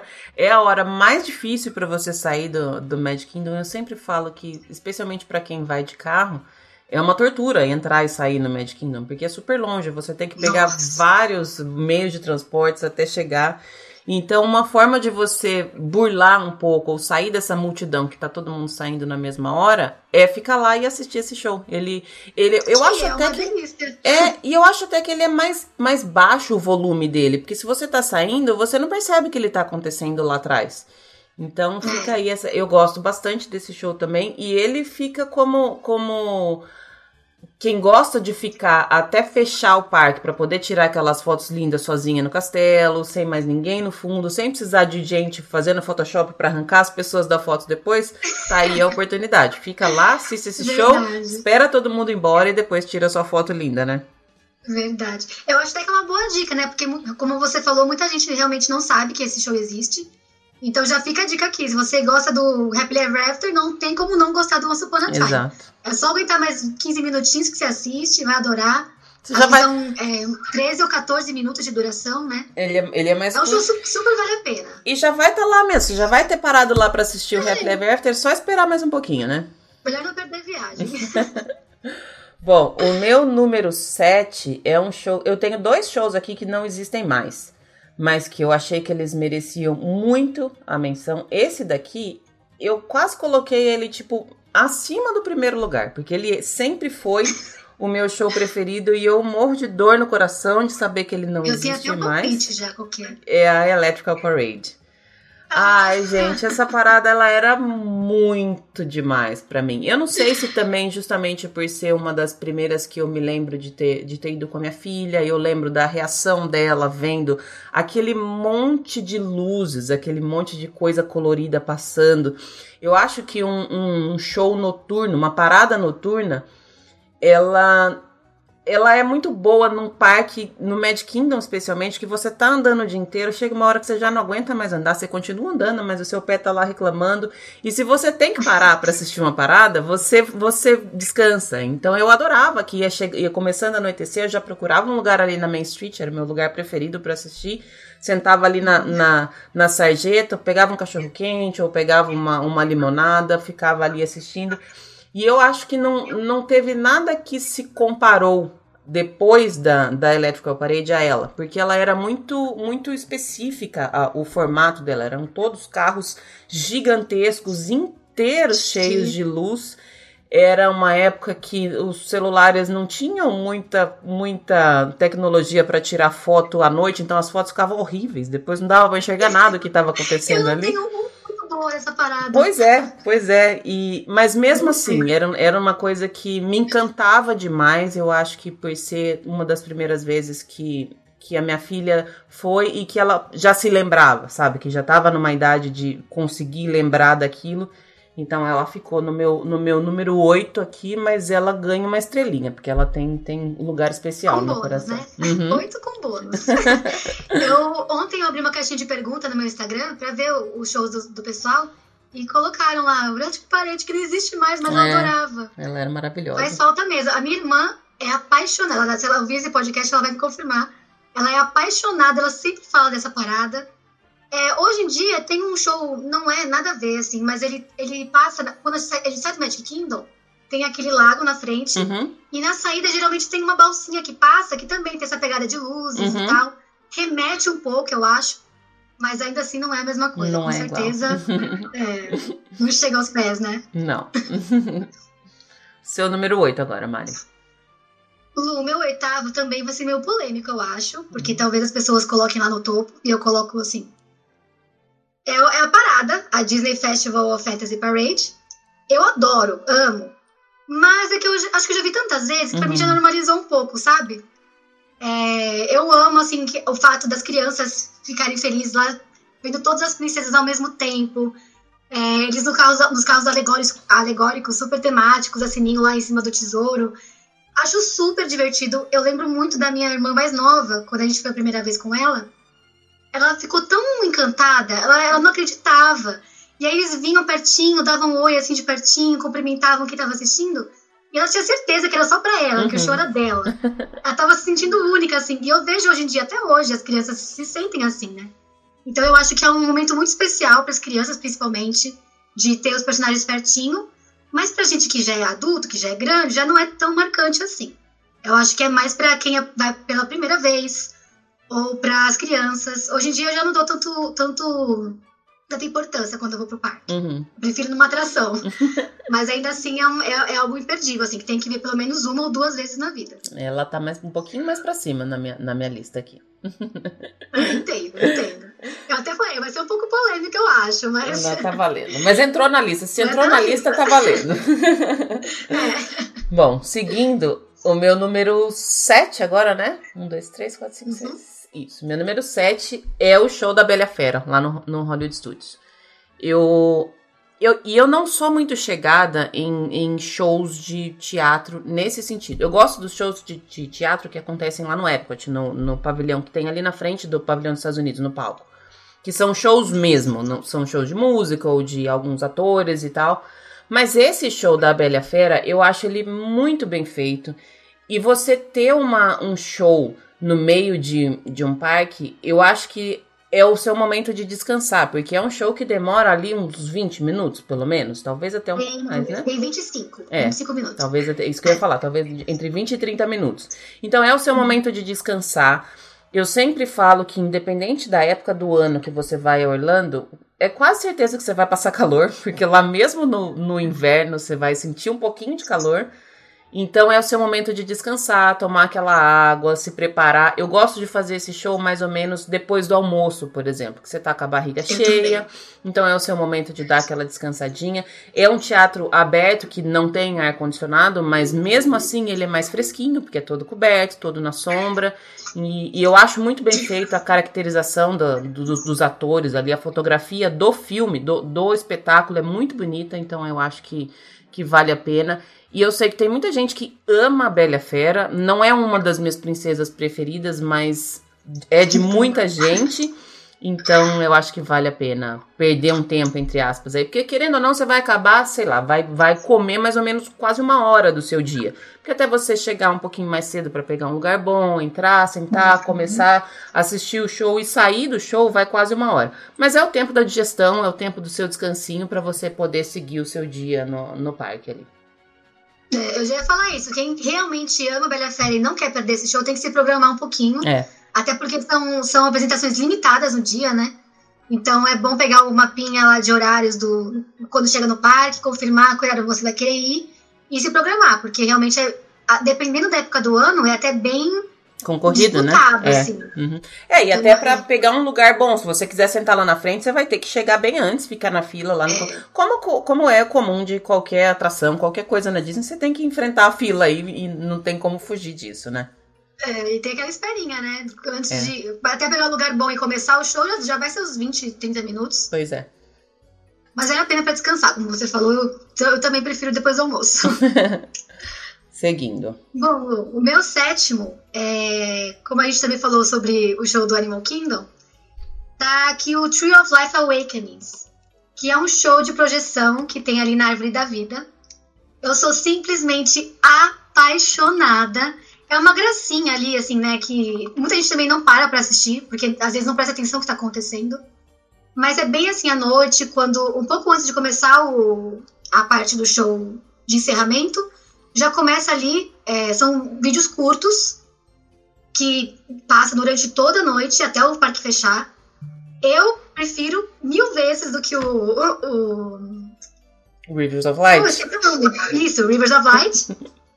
então eu sinto ali na frente da, da árvore e fico ali horas. Se deixar, eu pego um balde de pipoca e fico ali só assistindo as historinhas. São várias historinhas curtas mas eu acho tão gostoso. É gostoso mesmo. Eu, eu acho emocionante até. Eles colocam uma musiquinha lá que também quebra o coração, né? Não sei, eles, Disney sabe fazer o negócio. Sabe. Não dá vontade de ir embora nunca. Eu fico ali horas sentada assistindo. E aquela árvore, ela tem tanta coisa para você olhar nela e com essa com as projeções eles te fazem focar em determinados pontos da árvore que às vezes Exato. você não vê, né? Eu acho isso legal. É. Porque ela tem assim mais de 300 animais entalhados, né? Então, isso ele, tá meio que contando a história de cada um deles, porque ele vai acordando. Acorda o tigre aqui e conta a história do tigre. Aí acorda a Joaninha e conta a história da Joaninha. Ele vai contando a história de cada personagem que você tá ali, você nem percebe que tá lá. É. Ele vai tocando em cada um. Eu acho isso tão incrível. É.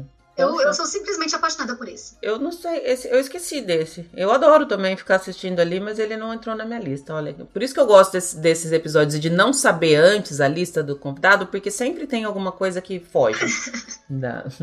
Entrou na minha lista pra, pra representar o Rivers of Light, né? Porque pra mim o Rivers of Light nem cogito. Nem cogito. Então também entrou fora. lugar.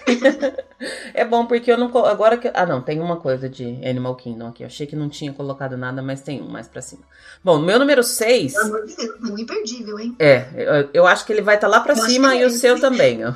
Tô achando que os lá para cima vão coincidir, viu, Mário? Pelo, pelos gostos Provavelmente. aqui. O meu número 6 é um show lá no, no Hollywood Studios. Esse show também eu acho que ele, que ele causa amores e desamores, que é o sing-along do Frozen. E assim, uhum. eu não aguento mais, como todo mundo, ninguém mais aguenta cantar Let It Go, mas se eu entrar lá dentro, eu vou cantar com o meu pulmão no, na, no máximo.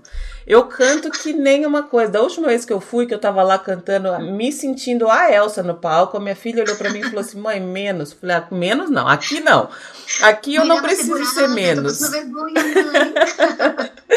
Mas eu acho ele super gostoso. Tem, tem, os atores são super engraçados. Tem um dos atores que é o, o sei lá, o eu mais é. famoso é. ali, o, o Ben, né, que ele chama.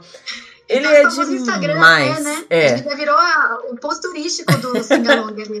ele é demais. Eu, eu não sei se tem como saber quando são as apresentações dele. Eu sei que ele fala nas redes sociais dele, mas não dá para você se programar antes, porque eu acho que depende de escala, tal. É mais de um ator que interpreta o papel dele. Mas ainda que ele não que ele não esteja lá, todos os atores são muito bons e eu acho que aquele show é, ele também funciona como um descanso. Esse tem ar condicionado, dá para você sentar lá. Tem até neve lá dentro, além do ar condicionado. Tem, ar -condicionado, né? É, tem até neve. Mas eu acho muito, embora eu acho que Frozen tenha saturado um pouco, porque ficou muito, o hype foi muito e, e meio que injustificado às vezes a, a, mídia e a própria Disney forçam um pouco que um, uma, um, um show, uma animação ou um filme ganhe um destaque maior, e eu acho que isso aconteceu com Frozen. Ainda assim, eu acho que esse singalong vale a pena para você ir lá e, e, testar seus dotes de cantor. É, não entra na minha lista esse, eu coloquei até, eu tava entre Indiana Jones e esse Frozen singalong. Mas não entra na minha lista pelo simples fato de eu concordar com você de que Frozen é um pouco super é, estimado. Uhum. E porque também eu senti falta dos personagens nesse show. Eles aparecem, né? Eles têm uma participação super rápida. Mas as crianças que estão indo nesse show, eles estão esperando ver a Elsa cantando o show Sim. inteiro, vendo a Ana cantando o show inteiro. E eles aparecem muito assim rapidinho. Então eu acho que às vezes falta um pouco de, de interação com os personagens em si. Mas as piadas que os, que os narradores fazem ali é super legal. É muito bom. E outro ponto que também não entra na minha lista, é porque eu acho que muita gente que possa ir não vai entender. É, não tem ele legenda, depende, né? tem, é, depende um pouco do seu conhecimento. Ali, mas eles não, eles não, não tem muito roteiro, não é hum. história. Então, talvez é, seja meio complicado de algumas pessoas entenderem. É, faz sentido. Mas, nesse sentido de cantar as músicas, acho que todo mundo conhece as músicas, né? Então, pra esse sentido de soltar, soltar a voz, vale a pena mesmo. Seguindo, Mari, chegamos na metade. Ah, não, seu número 6. Agora, depois a gente chega na metade. Né? É, não sei se a gente, já, a gente já falou do meu, que é o Beauty and the Beast também. Uhum. Tava ali pertinho já o nosso. Tava próximo. É, o da Bela Fera, que eu acho muito legal, é como se fosse um, um só completando o que a gente já falou, é um, uma mini Broadway, né? É. é como se fosse um, uma amostrinha grátis do que a Broadway oferece, só que assim, com, com menos é, figurino, com menos atores, com menos tempo de show. Mas eu acho que assim, para quem realmente gosta de Bela Fera, é imperdível. Até assim, para quem nunca foi, para quem vai a primeira vez, também é imperdível. É uma uhum. coisa assim que é muito marcante no Hollywood Studios. É o show, acho que talvez seja o show principal de lá. É. E eu sempre acho que a gente não pode, especialmente falando em Disney, não dá pra gente se basear pela opinião dos outros. Porque às vezes uma coisa que eu, eu gosto é o, o Fantasma, que é uma, uma prova viva disso. Às vezes uma coisa que para mim não pega tanto, para outras pessoas é o melhor show de, do complexo inteiro. Eu tenho amigos que se casaram com a música do Fantasma, que para eles é o melhor show, realmente. Então, é. então, não dá para você se basear muito na, na opinião dos outros. Eu sempre acho que você tem que ir lá conhecer, você tem que ver com seus próprios olhos e aí depois você tira a sua a sua conclusão aí para ver que, que aonde entra na sua lista, se entra na sua lista, enfim, acho que vale conhecer. É, também acho. Acho que é, é uma coisa assim que você tem que, tem que tirar a prova viva para saber, né? Exato. Bom, agora a gente chegou na metade. E o meu número 5 é uma que você já falou, que é a Festival of the Fantasy Parade. Eu eu tô num ponto, eu, eu falo que eu acho que eu tenho, sei lá, eu tô presa num corpo mais novo, mas eu devo ter uns 92, 93 anos, assim, que eu tô virando uma senhorinha que quer ficar sentada no ar-condicionado, na sombra. Eu sou essa pessoa já. Então, eu acho que ele, essa, essa parada acontece num momento que é super calor, que o sol tá fritando a sua cabeça quando tá, quando tá quente, e na maioria das vezes tá quente. E sentar ali e ficar vendo. Eu sempre consigo ver um detalhe a mais né, na, na parada, porque ela é super grande, ela tem a representação de uhum. muitos filmes. Como você falou, ela tem quase todas as princesas ali, vários outros personagens também que você acaba não encontrando em outros lugares, você só consegue olhar por ali. Eu acho ela muito bem feita. Ela já passou por várias fases, várias evoluções dessa parada da tarde. Já mudou de nome várias Você vezes. Lembra do dragão que pegou fogo uma vez? Lembro. Chocada, né? Já passou por Mas várias coisas. Voltou faz pouco tempo o dragão, fiquei tão feliz que voltou. Eu também, eu adorava ele. Ele era, ele era talvez o, o carro mais imponente ali, era do dragão, né? Que é, era gigantesco, soltava fogo, né? Maravilhoso. Fogo? É demais. Então, Mas eu... é realmente isso de, de pegar sol na cabeça, por isso que eu acho que é, é um show mais para as crianças, é. porque os adultos mesmo, eles ficam ali pelas crianças, uhum. porque se pudesse ficar dentro de uma lojinha para condicionado, né? Não ia Tem essa também. ela, ela ficou na minha na metade da minha lista aqui. Justo, acho justo. Bom, no meu quinto lugar ficou os shows em geral do World Showcase. Foi o que eu falei com você um pouquinho antes. Uhum. É, eu acho que é um complemento muito, muito interessante para aquela área. Porque o World Showcase lá do Epcot, ele tem os pavilhões, explicando aqui para quem nunca foi, né? Tem os pavilhões dos países e não tem muita atração. Ali é mais um momento de você se sentir em outras culturas, experimentar comidas diferentes, bebidas diferentes. Mas de atração de coisas para realmente fazer não tem tanta coisa. E eu acho que esses shows que tem lá são, é assim, é um diferencial. Uhum. Ali na Itália tem um palhaço que puxa um barquinho, faz malabares com as bolas, eu acho super divertido. Meu pai é encantado por aquele cara. Toda vez que a gente. Ele é italiano, né? Meu pai é italiano, não. Ele para lá, ele fica horas vendo aquele palhaço que é super divertido.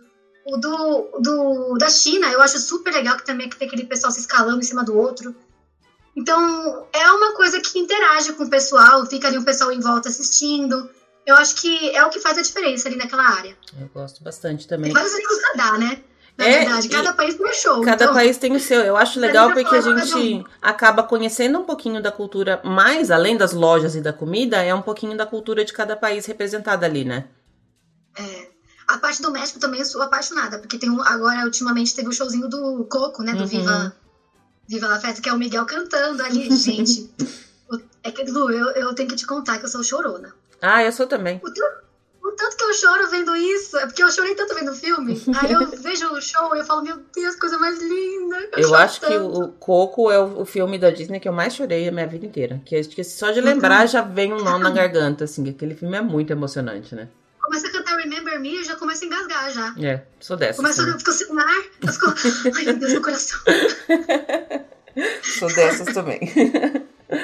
Bom, meu número 4 é o meu segundo show que eu falei que já não existe mais, que é o Illuminations. Eu morro de saudade já do Illuminations. Eu acho que ele.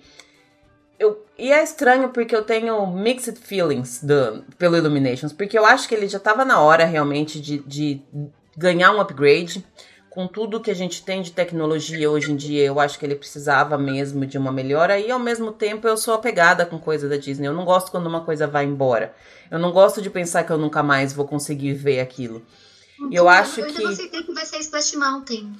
É, tem, tem muita coisa que, que dá um, um, um aperto é, no coração, assim, é né? Legal, né? É. Mas eu acho que Illuminations era um show que ele representava muito a ideia ali do, do Epcot. É, é uma coisa eu acho que o Epcot ele foge desse, desse da ideia comum que a gente tem de parque temático. É uma coisa muito mais voltada para a cultura, sem nem falar no, no, qual era a ideia original do Epcot, falando mesmo do que ele é hoje. E aí esse eh, o Illuminations ele conseguia fazer fechar o dia de Epcot muito bem. Eu gostava muito desse show, muito mesmo. Eu não cheguei a ver o show temporário que substituiu. Eu não sei nem se até quando ele fica, se vai acabar logo, se não vai, enfim, não vi o que veio depois. Mas Illuminations entrou aqui no 4, ele tá bem alto da, na, na minha lista aqui, porque é um é, show que eu tá gosto bastante. É. Ainda mais pro show que não existe mais, tá, pois é. tá bem. Bem cotado. Tá bem notado. É, ele não entrou na minha lista porque ele eu não pensei em pôr porque ele já tinha saído mesmo, então não achei que seria uma boa dica pro pessoal. Mas também é, não era um show que eu morria de amores. Eu gostava, assim, daquela parte que, assim, é, iluminava os países. Então, uhum. é, um, é como se fosse um 360, né? Então, de qualquer ângulo que você visse, estaria, estaria lindo e você conseguiria ver a iluminação dos, das pavilhões, aquela parte da música que acende tudo de uma vez, assim. Essa parte, para mim, eu adorava. Mas o show, em geral, não era o que me encantava tanto. Então, por isso que eu não pus na lista, mas é realmente muito bom. É. Seu 4. Bom, na, no meu 4 ficou o Mickey's Royal Friendship Fair, que é o showzinho que tem. É, geralmente é de manhã, no comecinho do, do parque. Acho que tem algumas três ou quatro sessões, se eu não me engano. Eu acho, assim, encantador para quem tá chegando.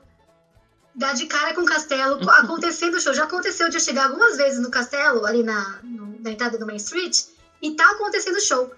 Eu achava que era boas-vindas para mim. Eu falava, gente, olha o Mickey, Mickey me dando boas-vindas. Obrigada, Mickey. Maravilhoso.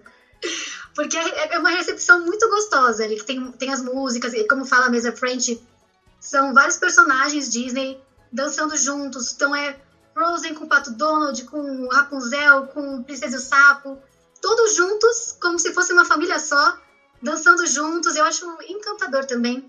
Eu acho que é para quem tá chegando ali e dá de cara com isso é muita sorte. É, acho muito mágico, né? É a melhor maneira de começar o dia de Magic Kingdom, né? Você vendo tudo ah, aquilo. Eu, exato. Eu adoro. Eu acho que é uma, uma boas-vindas maravilhosa. Muito bom. Bom, top 3 agora, a gente tá no pódio já. O meu número 3 é um show que acontece só esporadicamente. Esse ano não vai acontecer por conta de tudo que. que dessa virada de ponta-cabeça aí que a gente. Essa rasteira que a gente levou do, do mundo. Mas é a Butch You Parade. Pra mim, a parada de Halloween, ah. ela, ela é muito demais. Você vê os personagens todos ali tematizados de Halloween. A música dela, ela fica na cabeça para sempre. Quando você começar a esquecer daquela musiquinha, é a hora de você voltar para lá e assistir de novo, porque já vai ter passado quase um ano, já vai estar tá na época do Halloween de novo. Eu acho que. É, eu gosto muito da festa de, de Halloween do Magic Kingdom. Eu acho ela muito marcante. Eu amo também. A forma como, como os personagens se vestem, aquela parada para mim, ela, ela é perfeita. Eu, eu, Aquele homem sem cabeça no cavalo. Exato, ela já começa que você fala, como assim, gente? ela é muito maravilhosa para mim. Eu, de, se, eu, se fosse contar só parada, ela é a melhor de todas para mim. E ela ficou aqui no. Concordo mil por cento. No ter, meu terceiro lugar de shows. Adorei. Eu adoro aquela parte dos coveiras, quando eles passam a pá no chão assim uhum. e solta a faísca. Solta a faísquinha. Nossa, eu falo, caramba, adorava. Muito bom. Acho muito legal. Bom, no terceiro lugar tá o Festival do Rei Leão, Festival of the Lion King. Eu acho que era isso que a gente tava falando, né? É, esse, esse tá no meu número dois. Lu, eu sou.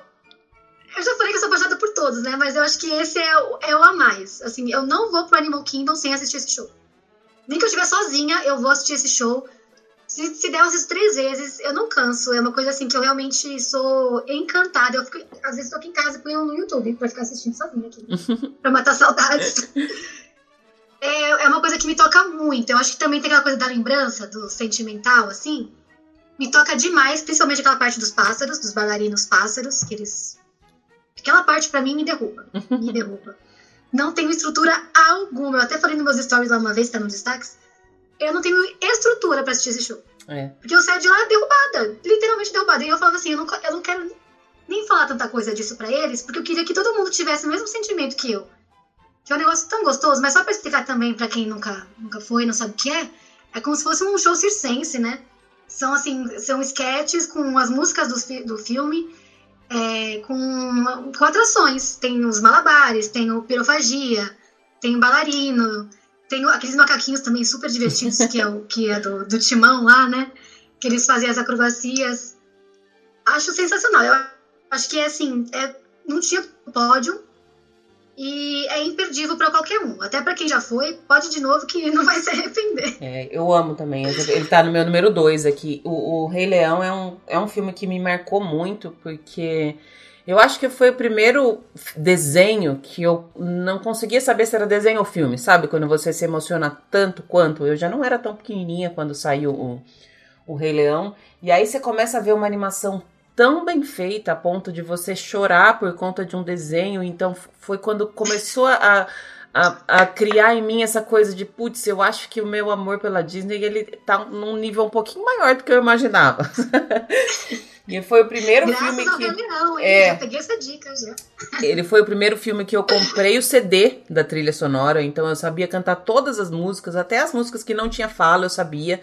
Então, esse show também ele é muito especial pra mim. Eu, eu tive a oportunidade de assistir o musical do Rei Leão. Pra mim, ele é um dos melhores musicais já feitos no mundo. É uma coisa impressionante você conseguir. Eu assisti também aqui no Brasil. Eu assisti também quando foi em São Paulo, quando eu tava morando aí, quando teve em é, São eu Paulo. também. E eu ficava olhando e falava, não é possível que conseguiram colocar tudo isso num palco, sabe? Sem, sem computador nenhum, é só luz e gente que tá fazendo aquilo ali. Em um show de meia hora, né? É. E, e é muito maravilhoso. Esse é um show também que eu vou todas as vezes que eu vou ao, ao Animal Kingdom. Teve algumas vezes que eu não consegui ir porque eu tava em viagens mais curtas e é sofrido quando eu não assisto esse show. Recomendo pra É, todo eu não mundo. consigo ficar assistindo. Eu acho que ele, do, do Animal desses, desses shows de teatro, eu acho que ele sem dúvida ganha de, de todos eles. Não, não tem como bater o Rei Leão aí. Não tem como. E Lu, outra coisa que é importante falar é que, pra quem nunca foi ou quem não quer perder de jeito nenhum, eu indico, eu sugiro pegar o Fast Pass, porque também é um show extremamente concorrido. A fila que forma ali na frente é gigantesca. Então, é, é importante ter o Fast Pass por, uma, por segurança mesmo, assim, Sim. pra garantir que você vai conseguir sair do Animal Kingdom tendo assistido esse show. E até Porque pra não... realmente é muito concorrido e são shows limitados, né? Não tem tantas sessões assim. Exato, e até pra não ter que ficar lá duas horas na fila esperando, né? Quando você pega o Fast Pass, você sabe que o seu lugar vai estar ali, né? É, porque a fila ali realmente é, é judia- judiante. É. Legal. Bom, seu número dois agora, Mari. Ah, porque também esse dois esse, né? O número dois. O meu dois ficou o Fantasmic. Tá bem lá em Eu acho que o cima. primeiro vai, vai, vai bater, né? Vai, não tem Nosso como bater, não tem como perder desse, né? Do Mas o, primeiro. meu, mas o meu segundo ficou o Fantasmic, que eu tenho, bem como eu falei anteriormente, é, um, é uma paixão que eu tenho. Eu não consigo sair do Hollywood Studios sem ter assistido. Tanto que eu tenho até uma coisa polêmica pra falar. Eu nunca assisti o show do Star Wars. Primeiramente, porque eu, eu não sou muito fã de Star Wars. Eu também não. E segundo, porque eu não consigo abrir mão do Fantasmic. eu não consigo abrir mão do Fantasmic. Eu falo, gente, eu não posso embora vendo Star Wars. É. Pelo amor de Deus. Ainda mais uma fã de Disney como eu. É uma judiação ter Não, os dois como. shows ficarem meio que um em cima da hora do outro, né? Eles não são exatamente É. no mesmo horário, mas é dificílimo você conseguir pegar os dois, porque eles são um pouco longe. E a saída do E bate Fantasmic. o horário, né? E aí, a saída do Fantasmic é super, é super corrida ali, né? Você, tá no meio de um monte de gente, ou você tem que ir mais cedo pra lá pra poder pegar um lugar bom. Então, é uma, uma escolha que você tem que fazer. Eu também não sou muito fã de, de Star Wars, então super te perdoo com relação a tanto que a gente não falou absolutamente nada de Star Wars. Nem tocamos no. É, tipo. Nem fez falta, sou dessa Desculpa opinião. Star Wars, mas é. Mas é, é, é, é o que eu tinha falado. Na hora que eu coloquei, eu, eu só coloquei ele no 10, porque se eu chegasse no final e não tivesse colocado o Fantasmic, acho que eu ia perder todos os meus ouvintes aqui, que eles não, não iam gostar, gostar muito de Lu, tá errado aí, né? É bem isso. E o primeiro coincidiu, né? É, não tem como não ser, né? Não, não tem como. Pode falar, Mari, da sua, da sua história com, com esse show. Que eu acho que esse show, esse é um show que cada um tem uma história maravilhosa. Ele é totalmente imperdível. Outro dia eu gravei com uma pessoa que trabalha com produção de roteiro. E aí ela falou que uma vez uma cliente dela ligou pra ela no fim do dia e falou assim: Olha, eu tô saindo do Mad Kingdom, mas a gente tá muito cansado, eu não vou assistir o show. Ela falou assim: você trata de vo- pegar o seu ticket de estacionamento e voltar pra lá e assistir o show, sim, senhora. Que isso? Não se faz isso. Não se faz, tá tudo errado aí, Quem né? ouvindo, por favor, não cometam esse erro. É assim, seria, seria o maior erro que você poderia cometer numa viagem Disney. É, É. não assistir esse show. É. É o maior erro. Bom, a minha história com esse show é o seguinte: eu.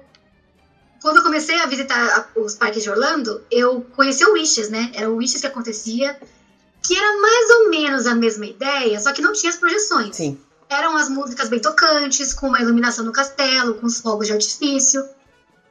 Mas quando eu assisti o Happy Ever After, parecia que era um upgrade, né? Era o upgrade do Wishes. Tocava, tocava igual pra mais, assim, no coração. Ainda tinha aquela projeção que você fala, cara, o que que tá acontecendo com esse castelo? Você parece que, parece que é um outro, uma outra dimensão, né? Ou aquela, aqueles fogos no ritmo da música.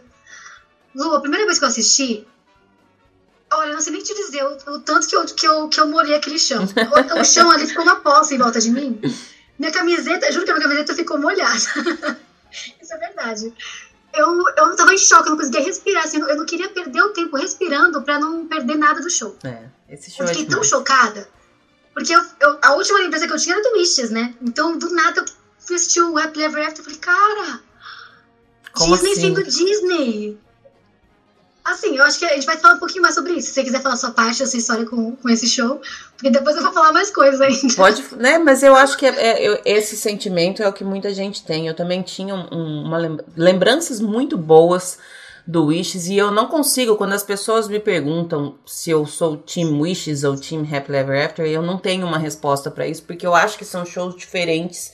Eles são shows que representam épocas diferentes. O, o Happily Ever After é imensamente mais tecnológico. O, o que se tem disponível hoje para fazer um show como aquele não tinha quando, quando foi criado o Wishes, mas ele representa muito a, a, a história de, de magia, né, do que o, o Magic Kingdom traz pra gente. É várias vários heróis, várias histórias passando ali na nossa frente, com trechinhos das músicas. Você, em alguns momentos, você fica super triste. Depois tem aquela outra parte que toca a música, por exemplo, do, do Piratas do Caribe, que é super agitada. Você não consegue mais chorar naquela parte. Você só fica tensa ali vendo o que, que tá acontecendo. Ele consegue gerar muita. Eu acho que todos os sentimentos bons afloram na gente quando a gente tá assistindo esse esses shows. Eu não sei exatamente quantas vezes eu já assisti, mas eu sei que em todas elas eu chorei. Em todas mesmo. E aí, se eu puder dar uma dica pra assistir esse show, é guarda o celular. Porque, primeiro, você não vai ver as fotos que você tirar ali, elas não, ficar, não vão ficar boas. Vídeo menos ainda. Só assiste, assiste de verdade. Se você quiser assistir pelo YouTube, tem gravação da própria Disney, que tá lá em, em 4K, em resolução maravilhosa. Aí sim você assiste. As fotos que você tirar vão ficar borradas, os fogos não vão retratar aquilo que Você eles não vai são. nem mostrar pra ninguém de Não vai. Quantas, quantas, quantos megas de, de espaço no celular a gente tem de fotos dos fogos que nunca mais vê? Dificilmente. Você tira 150 fotos, talvez uma vai ficar boa. Não é isso que você precisa. Eu acho que esse show a gente precisa sentir. Porque ele é realmente. Falei? A gente tá tendo a participação especial do vizinho da Mari agora, que tá fazendo um. Eu acho que ele tá, ele tá Eu escutando. isso podia acontecer. É, mas eu acho que ele tá escutando a gente conversar e ele tá furando pra entrar aí também. Ele quer vir dar a opinião dele e falar assim: tem que assistir o Happily Ever After mesmo. Concordo com você, é maravilhoso. Esse show é demais. Eu não tenho nem palavras pra, pra explicar o que é esse show. Da última vez que eu Eu acho um estive. mix de sentimentos, É, né? Eu não sei é. nem dizer qual é a minha parte preferida, assim. Não, não eu tem. gosto até da parte dos vilões. Não, eu, na verdade eu sei dizer qual é a minha parte preferida. Quer dizer, eu acho. Não é preferida, talvez, mas assim, uma parte que mais me, me brilha os olhos é a parte do gênio. Ah, é Que muito começa. legal. tanatã, aí começa a aparecer vários filmes, aí aparece Toy Story, aparece Mundos S.A. Ah, eu ficava sem demais. ar, sem ar, assim. É demais, é demais mesmo. Esse show não tem como sair de lá sem assistir esse show. É só isso que eu tenho pra dizer. Não tem como.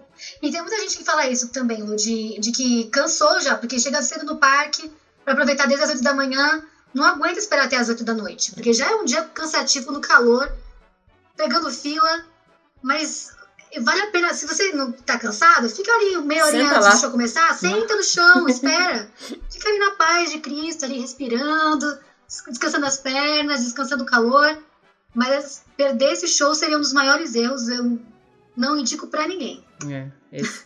Eu acho que dificilmente qualquer outro convidado que eu, que eu falasse, dificilmente ia colocar outro show no, no primeiro lugar aqui. né?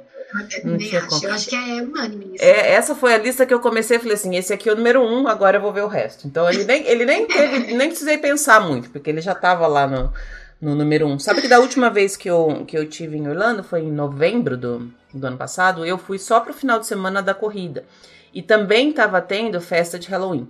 Eu não comprei ingresso pra festa de Halloween, e o dia que eu ia no Magic Kingdom, é. O que, que aconteceu com o dia? Ah, não. É, eu deixei pra ir no Magic Kingdom no último dia, que era o dia que eu ia embora, então eu não ia ficar até o final. E eu falei, putz, não vou conseguir assistir o show. Foi um desespero pra mim, porque eu falei, como assim eu não vou conseguir? Eu vim até aqui. E aí, por sorte, eu tinha uma amiga que é, é DVC e ela tem acesso àquele, àquele lounge lá em cima do Contemporary que dá pra você assistir lá de cima. E aí eu tive a oportunidade de assistir o Happily Ever After de fora do parque. Você tá brincando. É uma experiência sem, sem Eu não, no rooftop do Contemporary, né? É. E aí, assim, eles colocam Caramba, a música toda lá. vontade de ver de lá. É demais, é demais. Eles colocam a música no, no lounge, você assiste e você consegue ter a grandiosidade dos fogos. Porque quando você tá no Magic Kingdom, dá a impressão que tem alguém ali atrás do castelo soltando os fogos. É essa a impressão que a gente tem. Mas eles são. Uhum. Muito, muito, eles são soltados de fora do parque, uma boa parte dos, dos fogos saem de fora do parque, a gente não tem essa noção quando tá lá. E é muito grande, é muito, muito grande. É estranho ver lá de cima porque o castelo fica pequenininho, como você tá de longe, e aí você vê o tamanho daqueles fogos e você tem uma, uma, uma a perspectiva totalmente diferenciada da, é desse show. É a perspectiva é totalmente diferente é. da visão que a gente tem de lá, mas que tá, tá sendo dali de trás. Né? Exato, né? exato. Mas aí, graças a Deus, deu tudo certo. Falei, pronto, não sair daqui sem assistir o Happy Ever After. não pode, não pelo pode. amor de Deus. Não, não pode. pode. Eu, ia, eu ia perder meu voo só pra ficar lá até mais tarde, porque eu falei, ah, que pena, perdi o voo, agora vou ter que ficar aqui até a noite. Mari, é, adorei. É, realmente não, não tem como. Adorei saber as suas suas preferências. É, eu tô gostando bastante desses episódios de top 10 porque a gente consegue enxergar as coisas pelo olhar do outro.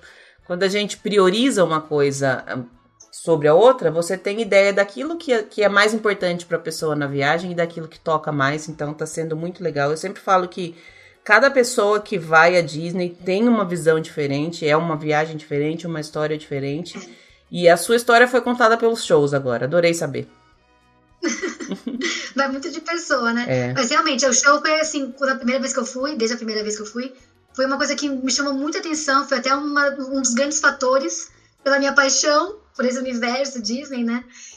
É uma coisa que acho que não só a mim, é, acho que vai ter preferências diferentes de shows para cada um, mas os shows em si, o geral de shows, é, é a coisa que mais emociona ou é. toca lá naquele, naquele ambiente que uhum. é o parque, né? Uhum. É então, para todo mundo que tá indo, é algo que realmente vale a pena perder uns minutinhos para assistir, porque faz a diferença num dia de parque parar para ver realmente o que, que eles têm para transmitir pra gente, né?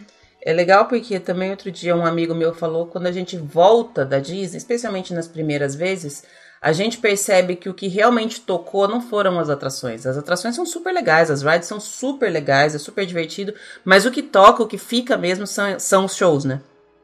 Exato. Os shows, acho que as interações com o personagem. Sim. Mas é o que você realmente vive, né? É o que é. você realmente experiencia. Uhum. E a você vai lá, se diverte por cinco minutinhos, grita e super show. Mas a lembrança que você vai ter vai ser do show, da princesa é. que te deu oi, do Mickey que você abraçou. Eu acho que é isso que realmente fica no coração marcado mesmo. Muito bom. Mari, pra gente fechar, fala um pouquinho das suas redes sociais, onde as pessoas te acham, o que, que você tá trazendo aí no seu Instagram. Não sei se você tem alguma, algum outro canal onde você divulga suas, suas notícias, seus, seus. Tudo que você tá fazendo aí. Bom, por enquanto eu tô só com o Instagram, o Wish Orlando. É, tô com um projeto aí de começar um vídeo no um canal no YouTube uhum. para lançar vídeos de vlog, de é, vida em Orlando no geral. Isso, só que isso eu vou ter que esperar um pouquinho, um, acho que talvez um pouco, uns dois, três, quatro, cinco, seis meses. Vai depender de quando eu vou conseguir voltar para Orlando. Uhum. Mas o projeto é mesmo criar um canal e para passar dicas de quem tá indo viver uma, uma viagem ou viver mesmo um intercâmbio ou passar um tempo em Orlando no geral. Mas enquanto isso, o Wish Orlando tá lá aberto para todo mundo. Serão todos muito bem-vindos. Eu tento passar assim o máximo de conhecimento que eu tenho o que eu aprendi nessa minha vivência de visita aos parques, eu tento passar lá, dicas de como encontrar personagens, de onde comer, de snacks baratinhos que a gente consegue encontrar pelo parque. Passo dicas interessantes para quem está querendo ir e, e, fazer aproveitar da melhor forma, né? Uhum. Porque ir até, ir até Orlando é uma viagem longa, é uma viagem é. que dá muito trabalho, muito planejamento. Então, se você for com dicas de quem já foi, faz total diferença, né? Eu acho que ajuda bastante para quem está indo pela primeira vez, principalmente. Show. Obrigada, Mari, mais uma vez pela sua participação, pelo seu tempo. Adorei te conhecer e já falei lá no começo e falo de novo. Quando você quiser voltar para falar de mais coisas, estamos sempre aqui. Ah, vai ser um prazer. Eu que agradeço pelo convite. Eu adorei nossa conversa. Como eu falei, eu amo esse assunto. Eu fico até emocionada só de falar dele. Adorei te conhecer também. Eu vou adorar participar de novo. Se, se tiver outro convite, eu vou aceitar com certeza. e foi um prazer. Espero que todo mundo aí tenha anotado boas dicas para quando for visitar lá. Obrigada, Mari. Super beijo. Obrigada, Lu. Beijo.